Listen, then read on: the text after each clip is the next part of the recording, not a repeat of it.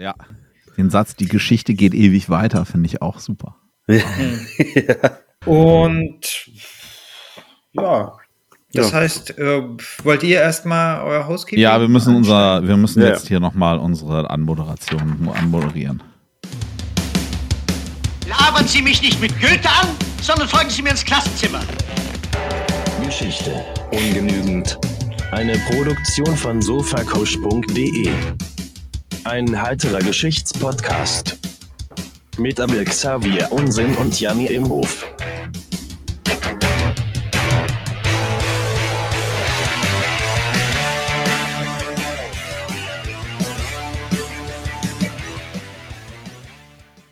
Hallo und herzlich willkommen zu Geschichte ungenügend, dem heiteren Podcast zu Geschichte und Popkultur mit mir, Janni, und meinem allwöchentlichen Gegenüber, dem nicht abgestiegenen, nee, nicht aufgestiegenen, nicht abgestiegenen, Abel Xavier Unsinn. Hallo. Hooray! In neuer Schärfe und alter Stärke. Das ist Wahnsinn, ja. Das ist, man soll ja nicht immer so selbstreferenzielles Zeug machen, aber du hast wirklich eine extrem hohe Auflösung. Wahnsinn.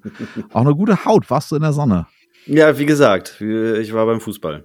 Ja, da, da, hält man ja gerne mal auch ohne Sonnenschutz den Kopf in die, in die Nase, in die, nein, die Nase in die Sonne. ja. Die Nase im Wind und die, die Stirn in die Sonne. Ast rein. Sehr gut. Da steigen wir auch gleich ein. Was machen wir hier? In jeder Folge habe ich eine Episode aus der Weltgeschichte, meistens irgendwie ganz witzig oder anderweitig bemerkenswert. Und die erzähle ich euch und Abel. Und Abel ist jede Woche unvorbereitet. Und das Schöne ist, diese Woche bin auch ich unvorbereitet, denn wir sind heute in Teil zwei unserem, äh, von unserem heiteren Toskana, ZDF Toskana Krimi über Kommissario Calabresi mit unserem äh, Gastvortragenden, mit unserem Gasthistoriker U aus B. Hallo. Hallo. Ja.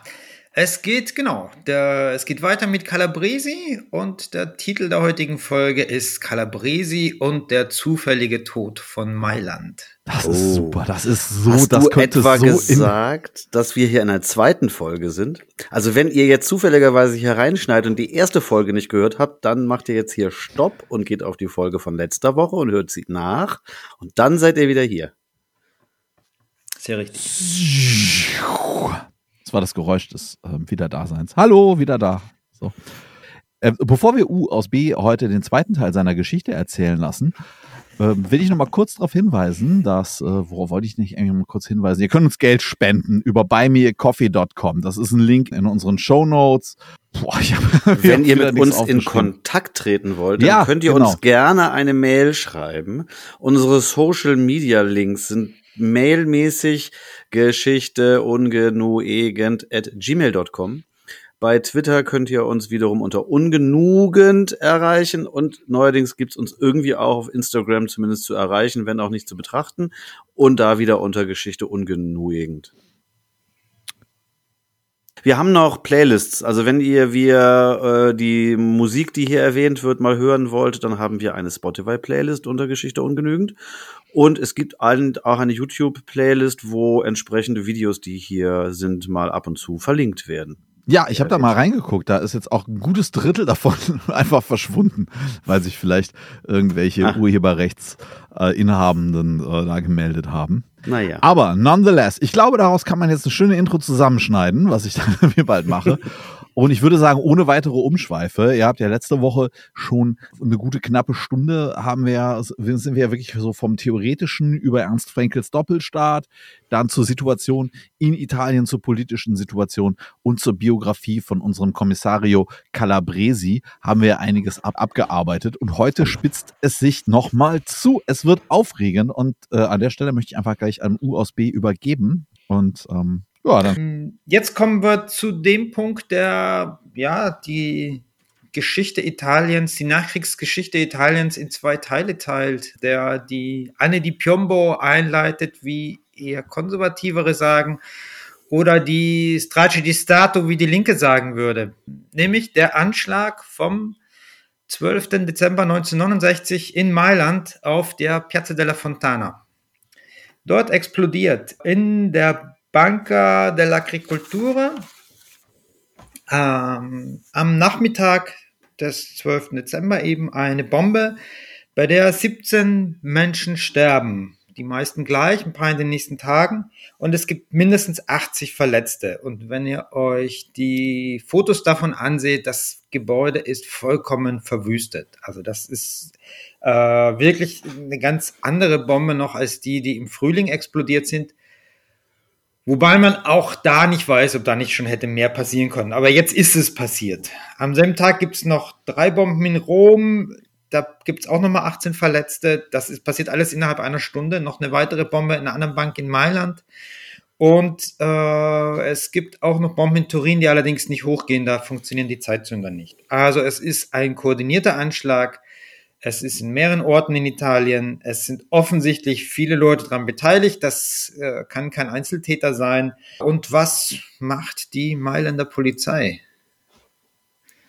Ich, Natürlich Mailänder. alle Anarchisten, die sie finden können, sofort einbuchten, weil Bombenanschläge sind ja immer von Anarchisten begangen.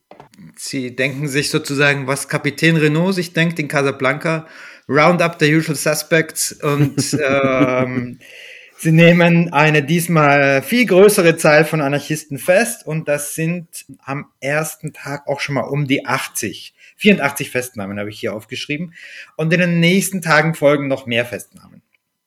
Die Ermittlungen führt, weil äh, das auch vorher schon so war, bei den letzten Anschlägen wieder äh, Luigi Calabresi. Zwei der Festgenommenen werden in der nächsten Zeit sehr bekannt in Italien. Den einen handeln wir ganz schnell ab. Das ist Pietro Valbreda. Der wird erst am 16. festgenommen, also vier Tage nach dem Anschlag, aufgrund von einer Zeugenaussage eines Taxifahrers, die allgemein als wenig glaubwürdig dargestellt wird. Immer schwer aus der Entfernung von 40, 50 Jahren darüber zu urteilen. Aber ähm, Valpreda wird medial massiv vorverurteilt. Er ist drei Jahre in Haft 1972 beginnt ein Prozess, der nach Süditalien verlegt wird, um ihn möglichst weit von den großen Demonstrationen, die es für Waldbreder im Norden Italiens gibt, abzuschirmen. Ende 72 wird er tatsächlich aus dem Knast entlassen. Das hatte erstmal formale Gründe und es dauert aber bis 1987, bis er endlich freigesprochen wird. Und äh, es gibt tatsächlich, abgesehen von dieser sehr dubiosen Aussage des Taxifahrers, nichts, was ihn belasten würde. Und es gibt auch überhaupt keine Erklärung, wie er denn bitte, ähm, also mit wem er denn diesen Anschlag gemacht haben soll. Er, er alleine kann es ja schlecht gewesen sein. Was ja häufig gibt bei Anschlägen jeglicher Couleur, in irgendeiner Art und Weise ein Bekenner schreiben. Dass nichts jemand davon. sagt, okay. Gar nichts. Gar nichts. Mhm. Das ist aber auch, das wird da auch gar nicht groß diskutiert, soweit ich weiß, in dem Zusammenhang. Also das mm, wird auch gar nicht erwartet, weil es, vielleicht auch weiß, dass bei den Anschlägen vom April 69 auch nicht gab. Kann, kann ich nicht sagen. Wir haben das ja eben so easy gesagt, ja, äh, Anschläge von, äh, Bombenanschläge werden immer gleich Anarchisten irgendwie zugeordnet. Ist denn das so, dass das quasi das Image nur ist oder gab es, also es gab ja auch durchaus die haben wir ja auch in manchen Folgen schon besprochen, da tatsächlich auch die politische Idee durch solche Terrormaßnahmen Staaten zu destabilisieren und quasi die Situation auf die Spitze zu treiben, um so irgendwelche revolutionären Bedingungen zu schaffen. Also es gab ja durchaus auch anarchistische oder auch andere Theorien, die quasi sowas, so, so Anschläge, Schläge supportet hätten. Ist das eine Sache, die eigentlich in der Öffentlichkeit auch so vertreten worden ist oder ist es wirklich, dass das den Anarchisten zugetan wurde, eher so, die wollen sowieso immer nur alles kaputt machen? Ich denke, das kann man fast auf Letzteres reduzieren. Es gibt natürlich, was wir erwähnt hatten letzte Woche, die Anschläge in Griechenland zur gleichen Zeit, die wohl recht eindeutig von Linken ausgehen. Klar, es ist eine rechte Diktatur in Griechenland zu der Zeit. Und die stehen eben im Verdacht, mit Mailänder Anarchisten in Kontakt zu sein und darüber ihren Sprengstoff zu bekommen. Und das ist so ein bisschen der Grund, warum Calabresi ja mit diesen Anarchisten ohnehin schon zu tun hatte. Mehr ist es da nicht. Und ich meine, ähm, wenn man, wenn das so ein großer Anschlag ist und man nimmt so viele Leute fest und man findet eigentlich gar nichts, dann ist schon die Frage, wieso ermittelt man da weiter? Wieso versteift man sich darauf? Und äh, das ist, kann man gleich sagen, das ist eine der Thesen ähm, der Linken, das ziehe ich jetzt ein bisschen vor. Ähm, die Polizei ist in diesem Sinn Teil eines Komplotts, Also es ist ein Anschlag der Rechten in Verbindung mit Geheimdiensten, deswegen Strage di Stato, also staatlicher Anschlag, mit dem Ziel, in den Linken zuzuschreiben, die Linke darüber sozusagen in der Öffentlichkeit äh, zu diskreditieren und die Polizei macht das mit. Und Linke geht, das war mein anderer Gedanke, meine andere Frage gerade. Das ist dann auch ein bisschen egal, Anarchisten, Kommunisten, Sozialisten. Es geht einfach gegen so eine äh, linke Widerstand äh, und eine Schwächung irgendwie dieser irgendwie aus Angst von Moskau gesteuerten Leute da irgendwie. Ja, und bei den Anarchisten haben sie aber halt die ganze Zeit schon die Vermutung, dass sie eh mit Sprengstoff zu tun haben. Deswegen glaube ich, ist das der Grund, warum sie die als erstes festnehmen. Eben wegen dieser Griechenland-Geschichte. Ich glaube, das ist schon so die, die Spur, wieso sie bei denen als erstes schauen. Mhm. Ein anderer der Festgenommenen, der noch berühmter werden sollte als Valpreda, ist äh, Pinelli, Giuseppe Pinelli. Und Pinelli hatte weniger Glück. Pinellis Festnahme ist direkt am Abend nach dem Anschlag und äh, ich lese euch eine kurze, eine kurze äh, Darstellung aus dem Internet vor. Ähm, Pinelli holt, äh, Calabresi holt Pinelli in einem anarchistischen Club ab, sagt zu ihm, kommen Sie mit auf die Polizeiwache, es ist eine Formalität. Pinelli wird nicht mit Handschellen gefesselt, er wird nicht ins Auto gesetzt, sondern Pinelli folgt Calabresis Auto mit seinem Moped. Und die beiden bewegen sich im Nebel und Smog, im Verkehr dieses verflüchten stürmischen Tages vorwärts und so weiter. Also das, äh, das Unheil hängt in der Luft. Ich ärgere mich ähm, gerade ein bisschen, ich ärgere mich gerade ein bisschen, dass ich jetzt hier nicht noch von meinem Sven Fett äh, Soundboard ähm, noch irgendwas aus dem Techno-Club habe, weil so, so, der anarchistische Club, wir haben alle ganz schön Bock zu feiern. Ähm, ja, Entschuldigung, war nur gerade meine Assoziation. Aber vielleicht finde ich noch einen guten Sound hier gleich. okay. Sorry. Ähm, die Festnahme ist am Abend des 12. Dezember. Nach 48 Stunden muss, äh, müssen Festgenommene einem Richter vorgeführt werden. Das geschieht aber nicht bei Pinelli. Und in der Nacht vom 15. auf den 16. Äh, gibt es in der Questura, im Polizeipräsidium relativ kurzfristig anberufen, eine Pressekonferenz. Kurz nach Mitternacht wird die anberufen und ja, weil alle natürlich auf Enthüllungen über den Anschlag warten, ist auch die gesamte italienische Presse da versammelt. Die Polizei sagt, erstens, sie haben Pinelli festgenommen, neben vielen anderen. Zweitens, Pinelli ist tot. Und Ups. drittens, das sagt der Polizeipräsident, hat er die schöne Formulierung, improvvisamente il Pinelli ha compiuto un balzo felino verso la finestra e per il cal- che per il caldo era lasciata socchiusa e si è lanciato nel vuoto was so viel heißt wie. Äh, Obwohl er einen Fellballen ausgehustet hat, ist er nicht wie eine Katze auf den Füßen gelandet, sondern äh, zu Tode gekommen beim Sprung aus dem Fenster. Ja, also wir alle ungefähr. sind noch aus, letzt, aus der letzten Woche wissen wir alle, wie sattelfest ich im Italienischen bin. genau. Also ähm, plötzlich hat Pinelli einen katzenartigen Sprung Richtung Fenster gemacht, das wegen der Hitze es ist Dezember in Mailand, man kennt, man kennt diese Hitze, deswegen der Hitze angelehnt war und ist ins Leere gefallen oder so ungefähr. Die Darstellung ist, dass das Fenster angelehnt war wegen des vielen Rauchens. Alle haben geraucht. Äh, das ergibt durchaus Sinn. Das mit dem katzenartigen Sprung ist beim angelehnten Fenster ein bisschen schwierig. Es gibt noch irgendwo die Aussage, hätte noch gerufen, Ella fine dell'anarchia. Das wird aber auch nicht überall so durchgehalten, diese Aussage. Der Polizeipräsident ordnet das erstmal ein als, naja, äh, Pinelli war schwer verdächtig und sein Sprung äh, aus dem Fenster ist das Eingeständnis seiner Schuld. Das ist einfach. Die, ja. Das ist richtig, ah ja, das ist easy. Ja, naja, die, die Polizei, äh, tatsächlich ist es ein bisschen anders. Die Polizei hat keinen Täter und sie hat einen Toten. Da denken sie sich, also der Gedankengang ist wohl ziemlich simpel. Besser wäre ein toter Täter als ein toter und kein Täter. Das Problem ist, dass schon nach kürzester Zeit klar ist, das Alibi von Pinelli ist absolut sattelfest. Der hat gearbeitet und es gibt ein Arbeitsbuch, wo die Arbeitszeiten eingetragen sind.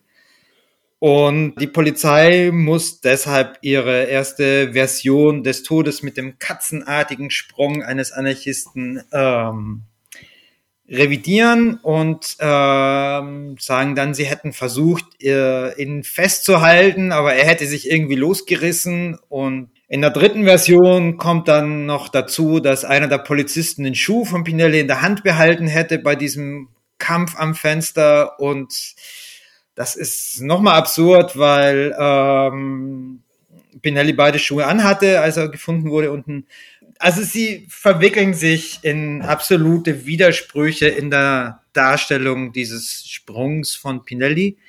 Das Einzige, was durchgehalten wird, ist, dass gesagt wird, Calabresi war nicht im Raum, sondern es waren vier andere Polizisten, aber eben nicht Calabrese, der hätte zu dem Zeitpunkt seinen Chef über den Fortgang der Ermittlungen informiert. Also können wir davon ausgehen, dass Calabresi definitiv im Raum war? Es ist vor allem sein Raum und das macht sofort ihn zum Angriffspunkt. Erstens ist er der, der ähm, Kommissar, der die Ermittlungen führt, der auch davor schon die Ermittlungen geführt hat, im, das ganze Jahr 69. Er ist der, der äh, verantwortlich ist äh, für, für die Festnahmen. So wird es jedenfalls damals gesehen von Seiten der Linken. Ähm, und ähm, die Theorien, die von Seiten der Linken kommen, sind ähm, entweder Pinelli war schon tot, sie haben ihn zu Tode geprügelt und ihn dann rausgeschmissen, oder später gibt es auch die Variante, er hätte einen Schwächeanfall erlitten und sie hätten ihn für tot gehalten und ihn deshalb rausgeschmissen. Was man ja auch so mit halt so macht, Leuten, ja. ja, genau. Naja, sie hat offensichtlich in dem Gedanken, äh, sie hätten ihn selbst erschlagen. Ah, ja, okay. Also sie seien für seinen Tod schon, sonst, also als, schon als Vertuschungsaktion. Die Linke sagt, erstens, Pinelli ist vollkommen eindeutig unschuldig. Er hat also überhaupt keinen Grund rauszuspringen. Es gibt aber schon auch noch so Anklagen, also auch die Linke widerspricht sich da ja durchaus ein bisschen in den Vorwürfen, dass, naja, Pinelli wurde zu lang festgehalten, Schlafentzug, zu wenig zu essen, zu viel Nikotin und sowas wie, und natürlich Drohungen, ähm, und dann gab's die, äh, die Drohung, dass sein Mitangeklagter, sein, äh, sein Mitinsasse ausgesagt hätte und solche Dinge und dass er sich aus Verzweiflung rausgeschmissen hätte in der Verhörsituation. Dem widersprechen andere wiederum sagen, nein, Pinelli kannte die Tricks der Mailänder Questure gut, der war nicht zum ersten Mal festgenommen und das ist völlig auszuschließen. Also da gibt es auch völlig unterschiedliche Varianten. Was hier zu empfehlen ist, ist ähm, ein Film und zwar, also wir hatten ja schon, wir hatten ja schon letzte Woche den Film von Elio Petri aber ähm, Elio Petri legt nach und macht gemeinsam mit einem anderen Regisseur einen Film in, und der heißt äh, Tre ipotesi sulla morte di Pinelli. Also drei Hypothesen oder drei Varianten des Todes von Pinelli. Und da spielen sie drei von der Polizei, von der Questura di Milano angegebene Varianten nach. Und ja, jede der drei Varianten ist in sich sehr unglaubwürdig. Und ich empfehle allen, die diesen Podcast hören, eigentlich an dieser Stelle zu unterbrechen, auf YouTube zu gehen und sich diesen Film anzusehen. Kommen da Katzen drin vor? Nee, nee. Ah. Leider, leider. Aber ist das denn der Versuch, diese verschiedenen Varianten, die die Polizei da präsentiert, ernsthaft darzustellen oder ist es schon eher verklamaukt? Also soll das schon quasi darstellen, was das für eine irrsinnige Ausdenkerei von Seiten der Polizei da gewesen. Also das ist eine, eine reine Anklage. Äh, ja. Sie nehmen aber die Polizeiversionen so, wie sie sind. Also sie, ähm, zum Beispiel Calabrese ist in keiner der Versionen im Raum. Und sie stellen am Ende indirekt die These in den Raum, ähm, dass er bereits tot war und sie ihn nachher rausgeschmissen haben, um das zu verdecken. Man könnte vielleicht ganz kurz auf das Thema Folter in Italien eingehen. Folter in Italien erstens gab's, zweitens war auch bekannt, dass es immer wieder vorkommt.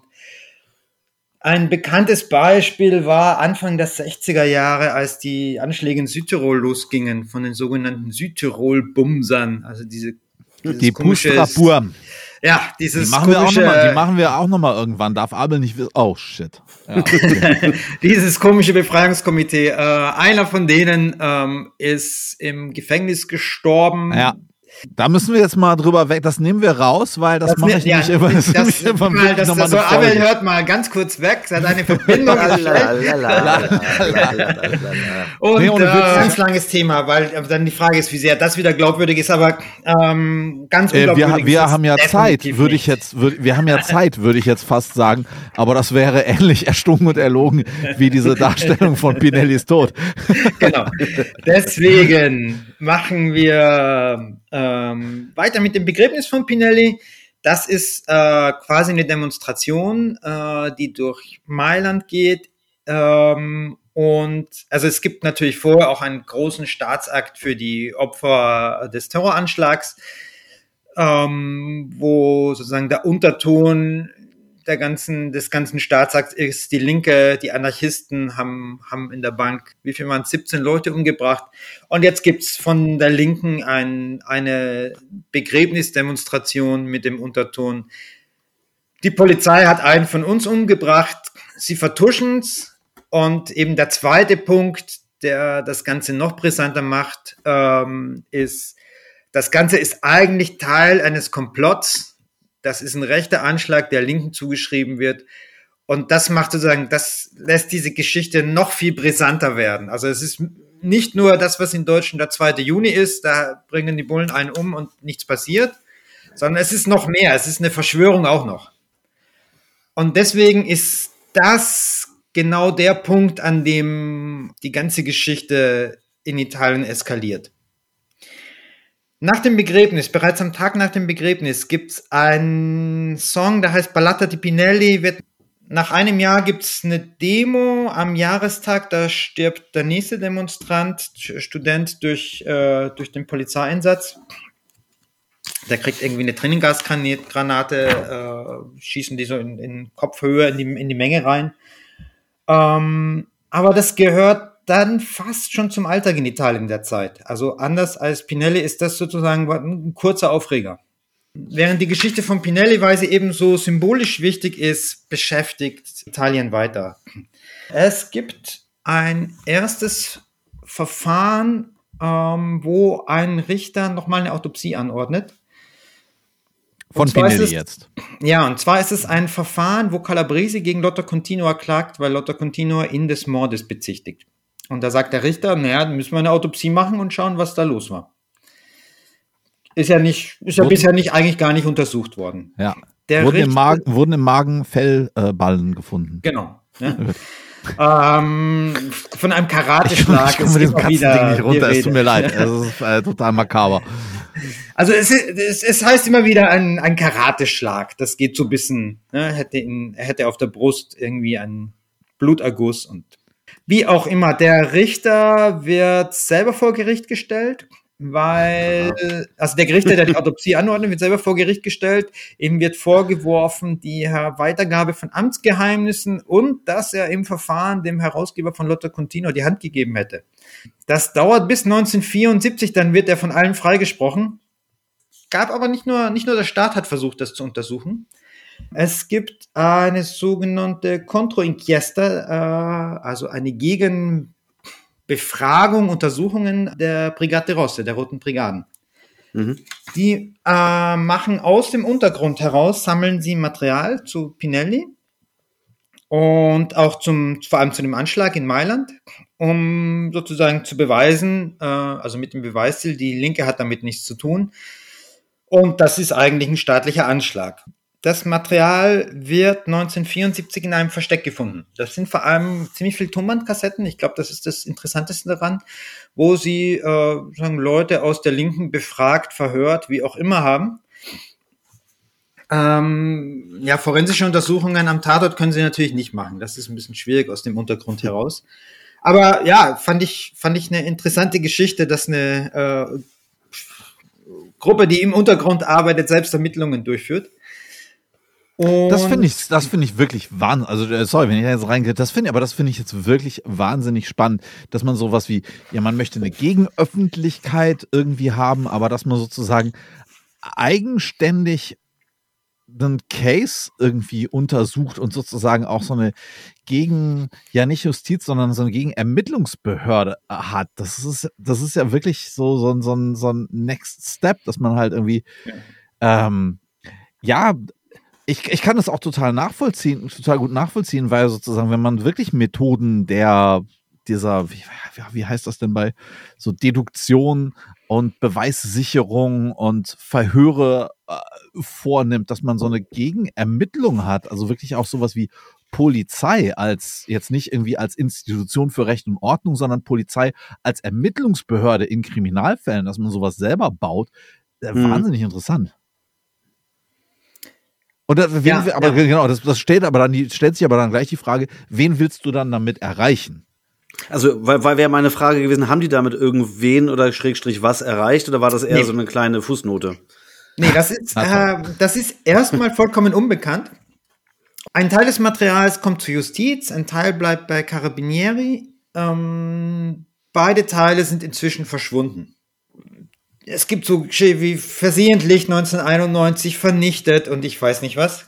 Ähm, Ups. Es soll auch keine Ups ist sowieso so ein ja.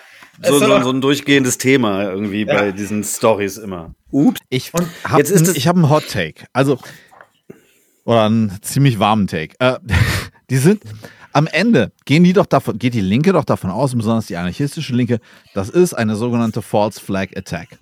Das hat die Staatsmacht zusammen mit den Faschisten eingefädelt. Ähm, die haben diese Menschen auf dem Gewissen und es geht darum, das Ganze ihnen in die Schuhe zu schieben. Und das wäre sozusagen die, die Verschwörung. Wie aber immer bei einer Verschwörung gibt es ja Leute, die aus Doofheit oder Eitelkeit oder ähm, weiß ich nicht, irgendwie eine geile, um eine geile Geschichte zu erzählen, das kommt raus. Und ich will jetzt nicht zu weit verspoilern, aber ich bin, ich bin, wenn wir jetzt unter False, bei False Flag Attack auf Wikipedia gucken, ist da ein Bild von der Piazza della Fontana. Ja, also es ist äh, so der Anschlag kürzer geworden. Der Anschlag wird heute, das ist eigentlich sozusagen nur die das die Fußnote zum Schluss. Der Anschlag wird heute Ordine Novo zugeschrieben, das oder möglicherweise eine Abspaltung von Ordine Novo, aber das ist eine der faschistischen Gruppen, die ähm, äh, clandestin unterwegs ist damals in Italien, ja. die durchaus Kommissario Gianni hat's gelöst. Ja, die durchaus in Verbindung zum MSI stehen, also zu dieser äh, legalen faschistischen Partei. Da gibt's äh, sogar die Vermutung, dass Pino Rauti, der äh, später MSI-Chef war und ähm, dass der, dass der sozusagen das Ganze koordiniert hätte, die Anschläge es gab nie ein Urteil, es gab nie, äh, es gibt irgendwann ein Gericht, das sagt, die und die und die waren verantwortlich, nicht für das Legen der Bombe, sondern für die Organisation der Anschläge überhaupt. Und die konnte man aber nicht mehr vor Gericht stellen, weil die schon von einem anderen Gericht freiges äh, endgültig freigesprochen waren und in derselben Sache nicht mehr vor Gericht können. Das ist aber, also Ordine Novo ist sozusagen die heutige Lesart von dem Ganzen. Die sind dahinter und diese Geschichte mit Querverbindungen zur Linken, das wurde immer wieder konstruiert, eben in den 90ern nochmal über diesen Pentito, über diesen Grundzeugen der Brigate Rosse, der sozusagen als, abgesehen davon, dass er über die Roten Brigaden ausgesagt hat, diesen Nebendienst auch noch erwiesen hat, da nochmal eine Nebelkerze zu streuen. Aber ja, also das ist, das nimmt eigentlich niemand besonders ernst. Das ist halt einfach nur eine alternative Theorie, die es auch noch gibt dass, dass doch irgendwie das? Anarchisten damit zu tun hätten. Wir sind ja gewissermaßen gerade so ein bisschen in dem, in dem, in dem Nachklapp von dem Tod von, äh, von, von Pinelli und den Anschlägen und der Frage, also meine Frage ist so ein bisschen, wie da das öffentliche Bild war. War das jetzt so, dass sowieso die öffentliche Meinung klar war, das waren der Anarchisten, also jetzt in der Zeit danach direkt, äh, oder gab es da schon eine Auseinandersetzung drüber? Weil dann wäre meine Frage, ob so ein Calabresi sich da nicht auch genötigt sieht, irgendwelche Aussagen selber zu machen. Also nee, tritt der also da irgendwie ins es gibt, es gibt Massendemonstrationen für Valbreda, der im Knast sitzt.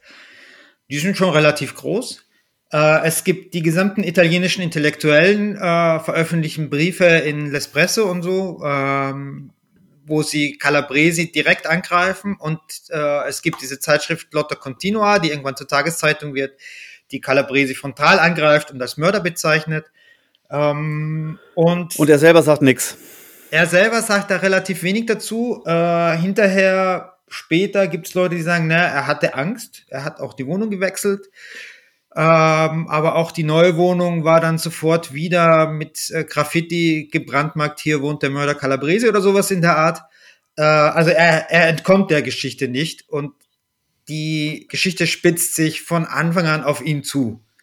Was der einen Seite nach durchaus nachvollziehbar ist, weil Pinelli ist aus seinem Fenster gestürzt und der anderen Seite nach ziemlich, ziemlich weit hergeholt ist, weil sozusagen diese Geschichte mit dem Anschlag, der gemacht wurde, das ist ja die Theorie, Strategie der Spannung, ein Anschlag, der gemacht wurde, um die Linke zu diskreditieren, damit hat Calabresi einfach mal garantiert nichts am Hut.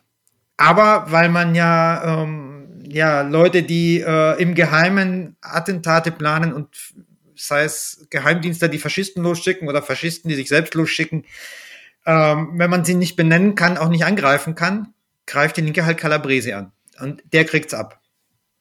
Und das gibt neben den Filmen, die wir schon genannt haben, und dieser Ballata di Pinelli, also diesem Lied, wo Calabrese auch äh, ja persönlich genannt wird, gibt es ähm, äh, zum Beispiel das Stück äh, von Dario Fo, äh, Morte, äh, Morte Accidentale di un Anarchico, also zufälliger Tod eines Anarchisten, dem wir den heutigen Titel der Folge verdanken. ja, das ist eine Komödie von Dario Fo. Ja, also was ich schon erwähnt habe, überall gibt's äh, Graffiti, also im ganzen Land und Calabrese ist immer der, auf den es zielt. Und dann passiert ähm, etwas, ich habe zu Beginn angekündigt, wir treffen einen alten Bekannten. Und zwar. Fängt er mit F an? Der fängt mit F an, ja. Ah. Und zwar. Oh, jetzt finde ich es nicht. Also im März 1972, sage ich mal. Ja, da lebt er noch.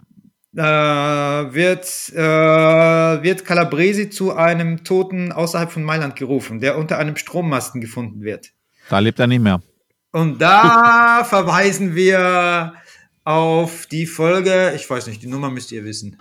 25, 26, Doppelfolge. 25, 26. ist, eine geraten, ganz, ist geraten, ist geraten. Eine ganz wunderbare Folge. Ja, danke schön. Wobei da, ja, da, da geht es nämlich um Inge Schöntal, die Fotografin und ihren Gatten Gian Giacomo Feltrinelli der ja auch unter sehr höchst dubiosen Umständen da zu Tode gekommen ist. Genau.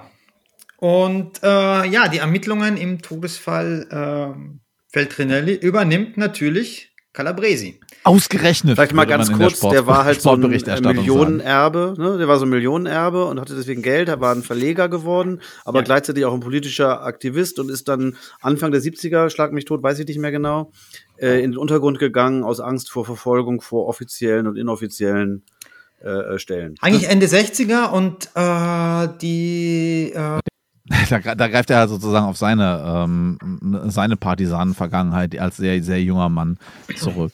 Und genau, das ist sozusagen der, der Endpunkt seiner Radikalisierung in dem Rahmen. Also er versucht es halt erstmal so, Nur mal so zur kurzen Agitation durch sein, genau, durch, über politische Agitation, durch seinen Verlag und so weiter.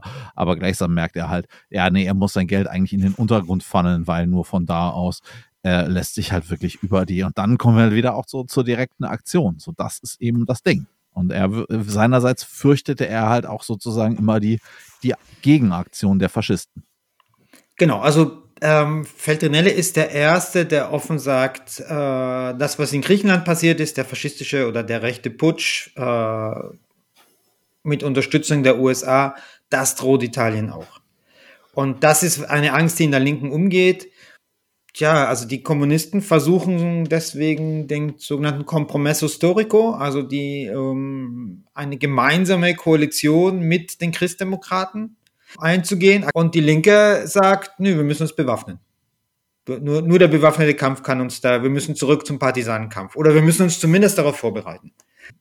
Ja, auch Pinelli kommt ja aus dem Partisanenkampf und hat als junger Mann da noch gekämpft noch umso mehr wird das sozusagen dann gesehen als einer von ihnen, der hier äh, umgebracht wird. Feltrinelli. Nee, Pinelli selber ist, war auch Partisan als junger Mann. Ah, okay. Ich dachte, okay, du meinst, weil wer, wer, also unser Kommissar steht ja, jetzt am, steht jetzt am Strommasten und da liegt der tote Feltrinelli. Genau. Der halt auch so mit 13, 14 halt auch nochmal eine Pistole richtig rumhalten durfte. Genau, ja, also das, das, die sind ungefähr gleich alt, Feltrinelli ja. und Pinelli. So, und ja, dann kommen wir zum, wir waren im März 72 und am 17. Mai 1973 wird Kommissario Calabresi am Weg zur Arbeit vor seinem Haus erschossen. okay, das, das, ja, wir, also wir alle wissen, dass es jetzt passiert, aber das kam jetzt doch ein bisschen plötzlich. Ja, das, das würde so, sich so auch läuft's. gedacht haben. Ja, aber ja. So läuft's. Das, äh, das war lang genug angekündigt. Ähm, ja. Calabresi selber soll das geäußert haben zu Freunden. Früher oder später bringen sie mich um. Täter sind zwei Männer. Sie werden nicht erkannt, entkommen. Calabresi war 34 Jahre alt, hatte einen Sohn, Mario Calabresi, äh, noch einen anderen Sohn, der Mario Calabresi, den erwähne ich, weil er ein bekannter Journalist ist.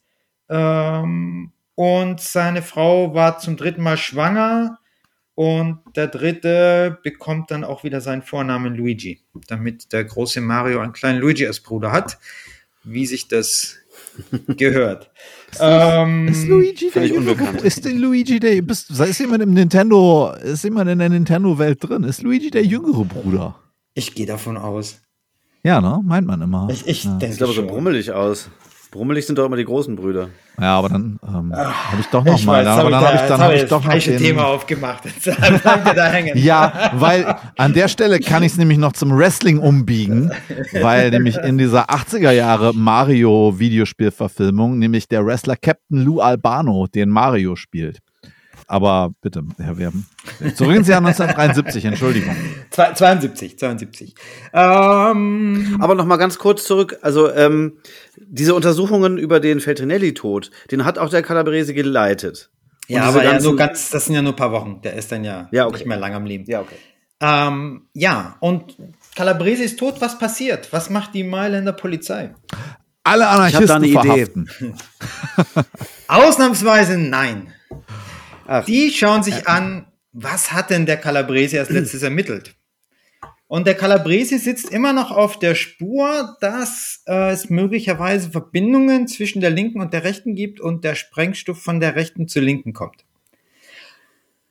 Und das im Zusammenhang mit dem Sprengstoff, den Feltrinelli bei sich hatte. Und deswegen ermittelt die Polizei im Zusammenhang mit dem Mord an Calabresi erstmal gegen rechts. Ähm, und da gibt es auch ein paar Verdächtige. Einer stirbt dann in Spanien beim Autounfall oder Motorrad, ich weiß nicht genau. Wie auch immer, das verläuft im Sande. Auch der, der da beim Unfall gestorben ist, gilt als unschuldig heute. Aber die, die ersten Ermittlungen gehen gegen rechts tatsächlich. Und gar nicht gegen Anarchisten. Anarchisten kommen da eigentlich gar nicht ins, ins Bild. Gleichzeitig gibt es nochmal eine Untersuchung zu Pinellis Tod. Äh, und jetzt wird wirklich nochmal äh, die Leiche ausgegraben. Und ähm, das auch ist so eine Sache, die bei unserem Podcast hier häufiger passiert, genau. dass irgendwie viel später nochmal irgendwelche Leichen ausgegraben werden. Das, das ist, genau. genau. Exhumieren ist, auf, auf, also ist definitiv auf unserem großen Geschichte ungenügend äh, Bingo-Bogen. Genau. Und das ist, ähm, das ist führt aber zu nichts mehr. Dieses, das ist zu spät, diese, diese Autopsie. Also die Leiche zersetzt sich schon. Und ähm, diesmal ist es angestoßen von der Witwe von Pinelle, die hat Anzeige erstattet wegen Mord an ihrem Mann oder irgendwie sowas. Äh, gegen die Mailänder Polizei so ungefähr. Wie gesagt, das ist kurz nach Calabresis Tod, aber es gibt neue Presseberichte über Pinellis Tod und neue Vermutungen. Und ein Gericht stellt im Oktober 75 fest, und das ist die heute offizielle Version. Erstens, Pinellis Tod ist kein Selbstmord. Zweitens, Pinellis Tod ist kein Mord und auch kein Totschlag. Sondern Pinelli ist an einem Unfall gestorben. Ups. Äh, Er hatte eine Vorerkrankung. Er hatte einen Zusammenbruch Vielleicht auch wegen Übermüdung und Nikotin und Kaffee und nichts gegessen und jedenfalls ist er zusammengebrochen, sein Gleichgewichtssinn ist total kollabiert und er ist von unten nach oben geflogen und dann wieder runter und so ist er auf der Straße gelandet. Das ist die offizielle mhm. Version, festgestellt im Oktober 75 und seither gibt's auch von sozusagen gerichtlicher Seite nichts mehr. Da wird's auch nichts mehr geben, glaube ich. Es gab keine Anklage gegen Polizisten, nicht wegen Totschlag, nicht wegen Amtsmissbrauch, was ja das Mindeste gewesen wäre, weil sie ihn ja festgehalten haben, äh, obwohl es also mehr als 48 Stunden was verboten war. Das ist ja mindestens Amtsmissbrauch oder Freiheitsberaubung oder irgendwas. Und es gibt auch keine Ermittlungen gegen die Polizisten wegen Falschaussagen, weil sie ja ganz offensichtlich, das ist mit der späteren Version ja schon gesagt, äh, alles, was gesagt wurde von katzenartigen Sprung und Kampf am Fenster und das, alles steht da jetzt als Falschaussage da. Aber auch da gibt es keine Ermittlungen, keine Strafen, gar nichts. Und damit ist der Fall Pinelli eigentlich abgeschlossen. Ich meine, zum zehnten Todestag, ne, ein bisschen vor 77 oder so, stellen, ähm, stellen Anarchisten eine Gedenktafel auf, auf der steht A Giuseppe Pinelli, eh, ferroviere anarchico ucciso innocente nei locali della questura di Milano. Also äh, für Pinelli, für Giuseppe Pinelli, Eisenbahner, Anarchist, unschuldig ermordet in den Räumen der Questur, der Questur, der, der, des Polizeipräsidiums von Mailand, mit Datum und drunter die Studenten und Demokraten Mailands. Diese Tafel stellen sie in einer anarchischen Aktion auf der Piazza della Fontana auf. Also nicht vor, dem, äh, vor der Polizei, sondern auf dem Ort des Anschlags. Hm. Was symbolisch vielleicht wichtiger ist und vor allem, das ist direkt hinterm Dom. Also ich, ich habe das zufällig gesehen, als ich vorbeigegangen bin.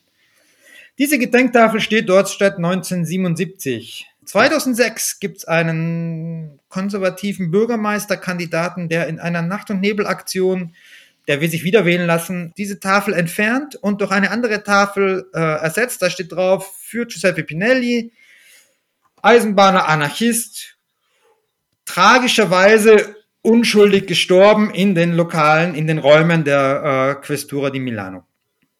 Und mit offiziellem Staatswappen drauf und so weiter für einen konservativen äh, Menschen aber ganz interessant. Also, was ich daran ja. interessant finde, ich hätte jetzt erwartet, jetzt kommt irgendwie, der nimmt die ab und stellt einen auf für, für, für, für, für, für unseren Mann hier gerade. Nee, nee, äh, also das, das kommt gleich. Die Calabresi-Feierung kommt gleich. Moment. Ja, ja weil, aber das ist ja trotzdem interessant, dass der das quasi nur diese Ermordung da rausnimmt. Ja. Das heißt ja schon, dass das ja selbst einem konservativen Bürgermeister zu heiß ist, äh, das jetzt völlig äh, äh unter genau, Teppich also der, der 2006 ist jetzt ja anarchistische Bewegung auch in Italien jetzt nicht mehr irgendwie das, was es vielleicht in den 70ern mal war. Das stimmt und es ist es ist die offizielle Version, aber er entfernt es nicht einfach, sondern er hat immer noch dieses tragisch unschuldig gestorben. Ne?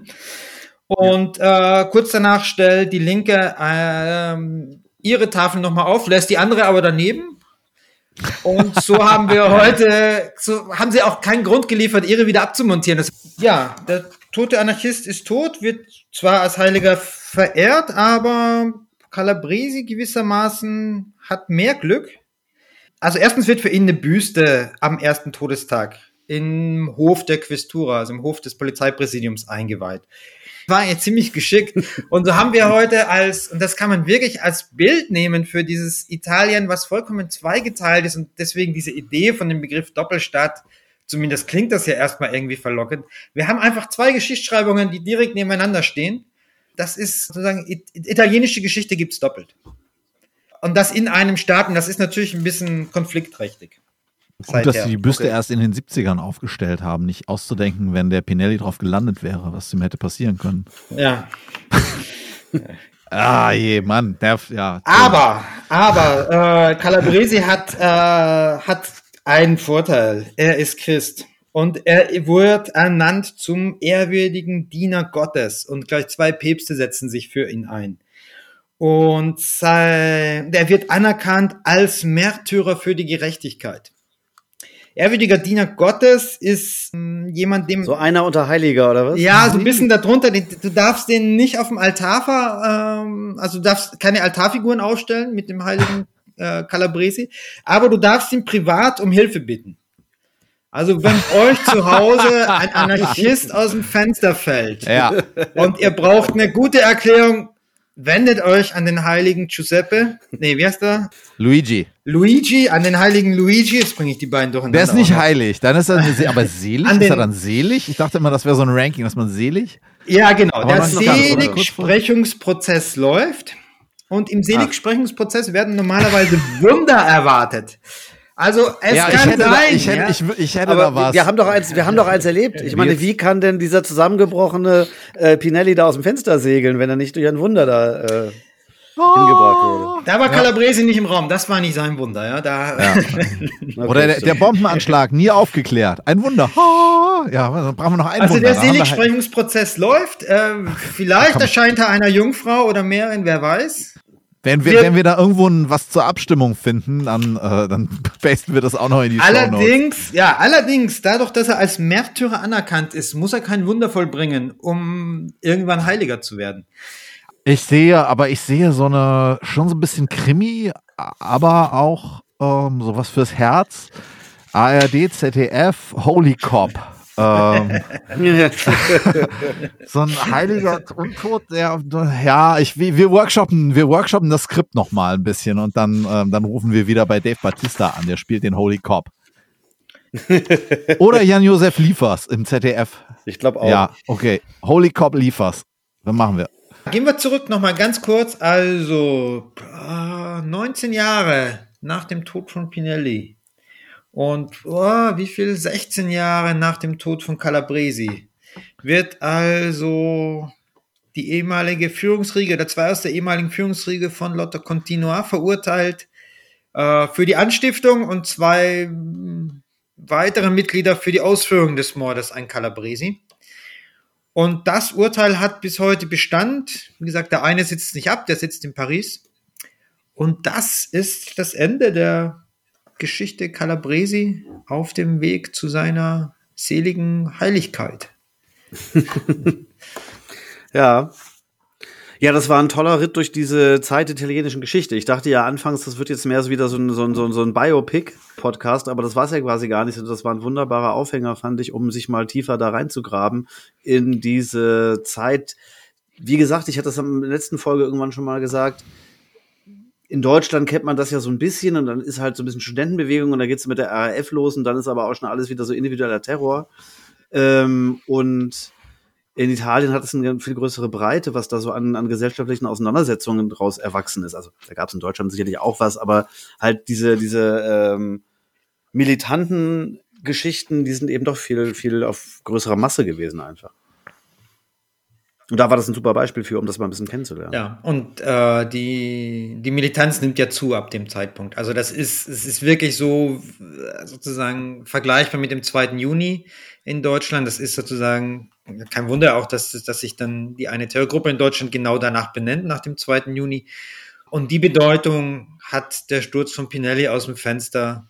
Aber eben mit der doppelten Geschichte, dass dahinter auch noch steht, dass der Linken ein Anschlag zugeschrieben wird, mhm. den eigentlich Faschisten und möglicherweise Geheimdienste oder Ex-Geheimdienstler oder wie auch immer begangen haben. Und das ist so ein Ding, das wird mich jetzt nicht loslassen, diese, diese Bombenanschläge. Wie gesagt, bei so einer False Flag Attack, irgendwer verplappert sich doch immer. Das muss also, wie sowas so gut unter, äh, unterm Deckel ist finde ich ganz bemerkenswert. Also ich meine, klar, wenn wir zurückgucken, wir haben so ein paar Sachen, die, die nie aufgedröselt wurden und vielleicht auch irgendwie mit der fortschreitenden Zeit immer kniffliger werden aufzudröseln, wie die Bombe am Chicagoer Haymarket. Und am Ende sind das halt, haben wir so auf der einen Seite ja so politische Bewegung, auf der anderen Seite aber auch so ein, so ein handfestes kriminalistisches Whodunit. Und da denke ich mir auch, irgendwer muss da doch mal geplaudert haben. Ja, aber das Problem ist ja, dass auch die, die plaudern, äh, sobald Geheimdienste da mit drin sind, ähm, auch ja wieder Nebelkerzen. haben, die, haben die auch wieder, haben die dann auch wieder Unfälle wegen zu viel Nikotin? Also erstens, äh, ja, also erstens, es gibt mehrere, mehrere Todesfälle noch im Laufe, äh, auch äh, ich sag, Rauchen, ist, so. Rauchen ist ungesund. Fenster, also, Lüften auch, ja. Lüften auch. Nee, also es gibt noch später Untersuchungsrichter, die erschossen werden und so, also die, die auch wieder mit dem Fall zu tun haben, aber das, das wird zu viel, wenn man das alles, das kriegt man dann auch in der zwei, zwei Folgen nicht unter. Alles klar. Ähm, und ähm, ja, die Militanz, also sozusagen, wenn das das Ziel der Strategie war, dass äh, diese bürgerkriegsartigen Zustände hervorzurufen, dann ist das ja auf jeden Fall aufgegangen. Denn äh, was man in Italien in den 70er Jahren hat, das ist schon, schon sehr nah am Bürgerkrieg. Wenn es unser Plan war, diese zweite Aufnahme ein bisschen kürzer zu halten, dann ist das ähnlich gescheitert wie die, dieses oder jenes in Italien. USB, vielen, vielen Dank für diese vielen spannende Geschichte in aller Breite Das, und in aller Tiefe. Also es war wirklich, wirklich wunderbar, tolle Recherche. Danke, dass du dir die Mühe gemacht hast. Ihr da draußen, die zugehört habt, ey, danke euch, dass ihr mal hier nochmal eine neue Stimme euch reingezogen habt. Nächste Woche müsst ihr wieder mit mir Vorlieb nehmen. Dann geht's wieder, dann wird's wieder, dann wird's wieder trashig. Ja, irgendwie. Wir hören uns nächsten Dienstag. Bis dahin, bleibt uns gewogen. Wenn es euch gefallen hat, wenn ihr nochmal Anregungen habt, wenn ihr selber eine Geschichte habt, meldet euch gerne auf den bekannten Social Medias. Ansonsten nochmal super vielen Dank, U aus B. Ja, vielen Dank euch. Ähm, war sehr spannend und ähm, ich, ich werde euch weiter hören. Ich, ja, ja, genau. Alle anderen auch bitte. Und sagt euren Leuten Bescheid. Äh, ja, genau. Ich mache nochmal Fenster auf, guck mal, was passiert. Und äh, macht's gut bis nächste Woche. Ciao. Tschüss. Ciao.